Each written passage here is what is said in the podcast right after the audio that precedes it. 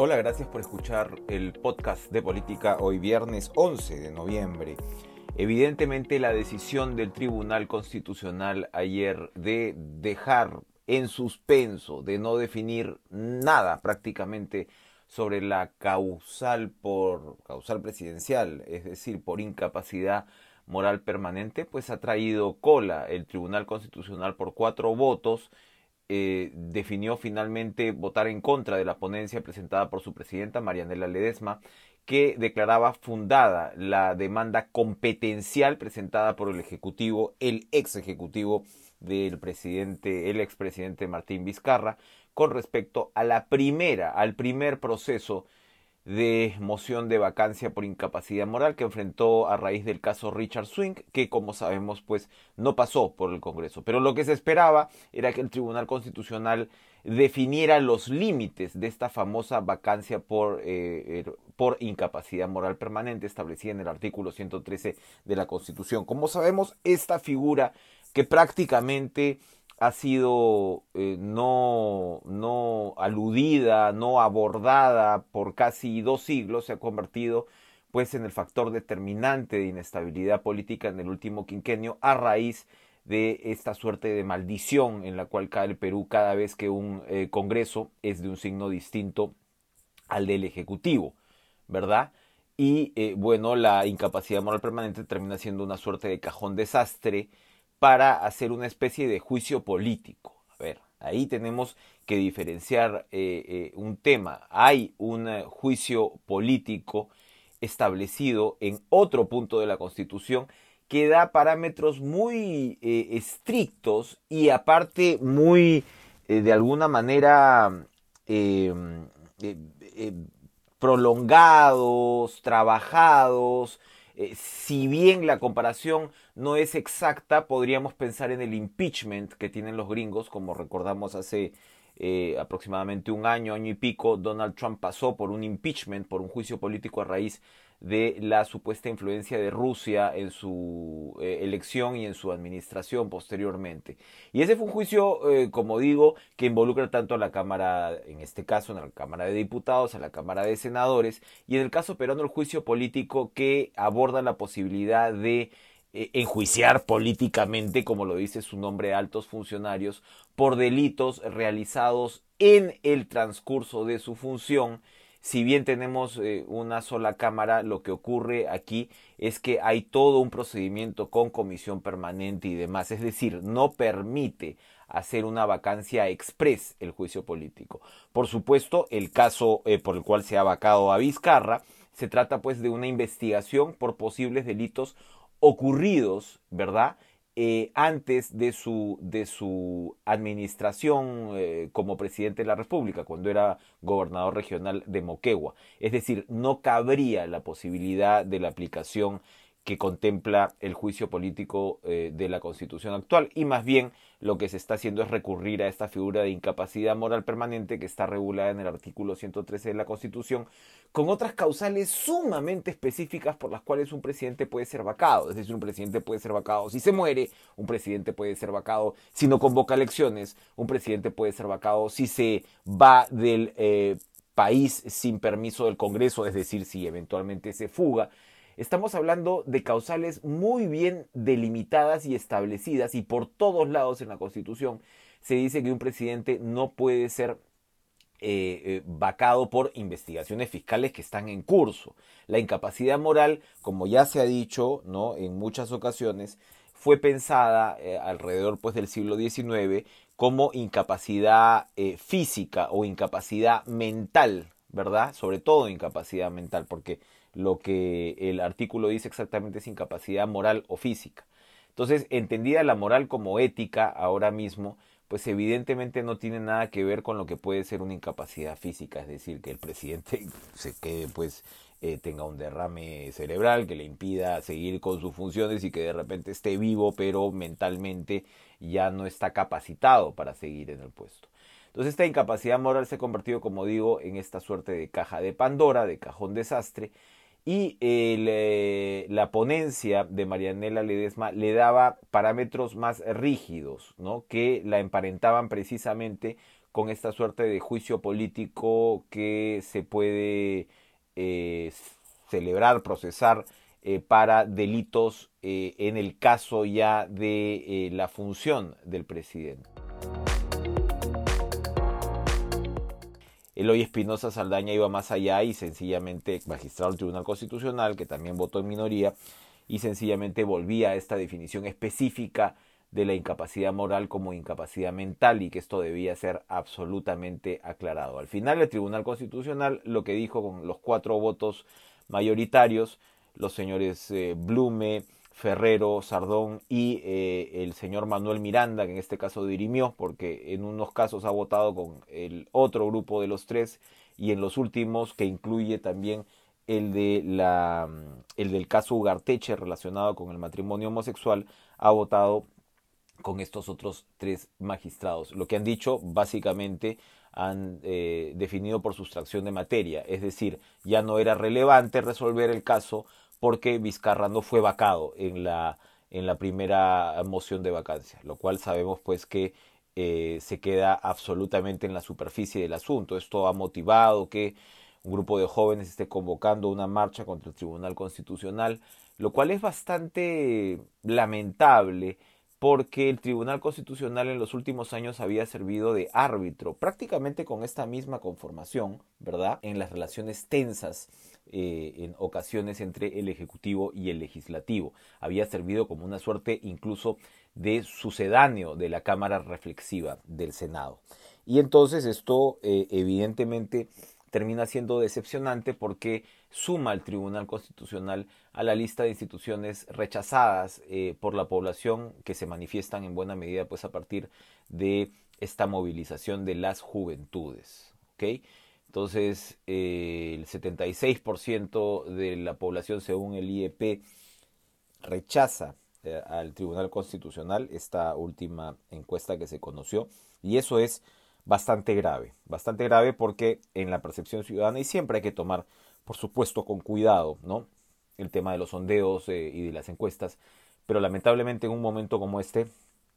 no se les puede desoír y es lamentable que una institución que había sido vista prácticamente como una institución tutelar en términos institucionales en los últimos años eh, se vea empañada. Esto, ojo, ojo, eh, abre también una puerta peligrosa de escape porque recordemos que uno de los consensos por parte eh, consenso me refiero pues por parte de la calle era que este Congreso a la hora que salió a manifestarse contra el gobierno de Manuel Merino el Breve este Congreso no eligiera a los nuevos miembros del Tribunal Constitucional porque como ya sabemos quienes están allí tienen ya el mandato vencido verdad y eh, bueno eh, el hecho es que eh, podría abrirse la puerta para que el Congreso aproveche y diga, bueno, vamos a cambiar a los miembros del Tribunal Constitucional con las posibles consecuencias que ya sabemos. Hoy estamos viviendo un momento específico en el cual ha caído un gobierno eh, ilegítimo y de legalidad dudosa, pero no sabemos qué puede pasar mañana, no sabemos qué puede pasar pasado, sobre todo considerando que para el Congreso esta fue una gravísima derrota para el Congreso y las fuerzas políticas eh, que lo componen y que varias de ellas, por supuesto, buscan jugar un papel en abril del 2021. Esto, evidentemente, no se va a quedar así. Y esta súbita, de alguna manera, impopularidad del Tribunal Constitucional, que ya se había demorado para definir eh, este tema por la incapacidad moral y que al final ha dicho que esto no es ni chicha ni limonada, o sea, deja las cosas tal cual como estaban, puede tener consecuencias. Esto también lo advirtió la nueva primera ministra, Violeta Bermúdez, que ha estado dando sus primeras declaraciones y se ha revelado, por supuesto, pues ya eh, de alguna manera la referencia de ella era su papel como abogada, eh, especialista en temas de género, abogada feminista, si quieren,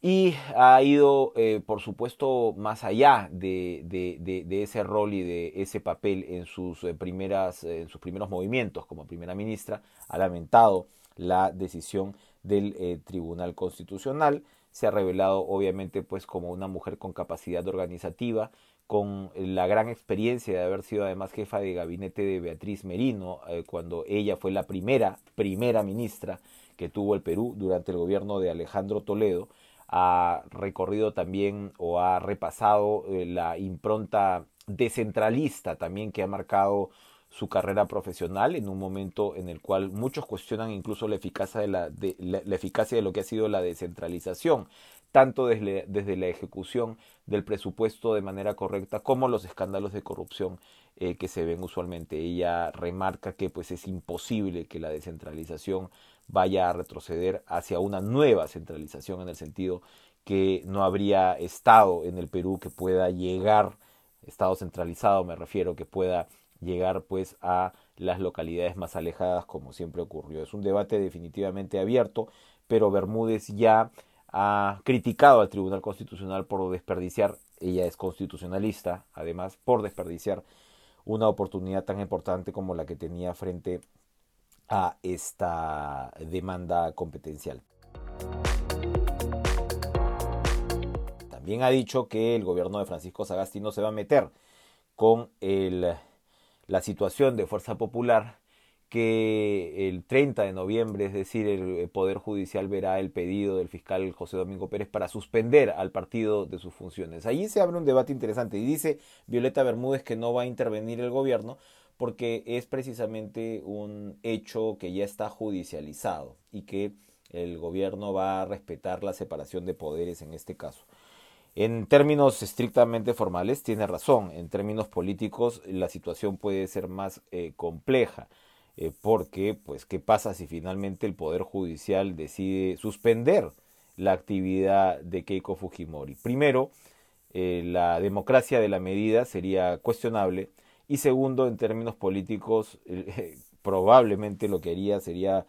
eh, regalarle antes de Navidad a Keiko Fujimori un resucitador, un ventilador artificial eh, político en el sentido que Fuerza Popular eh, prácticamente de nuevo yo creo está en la lona tras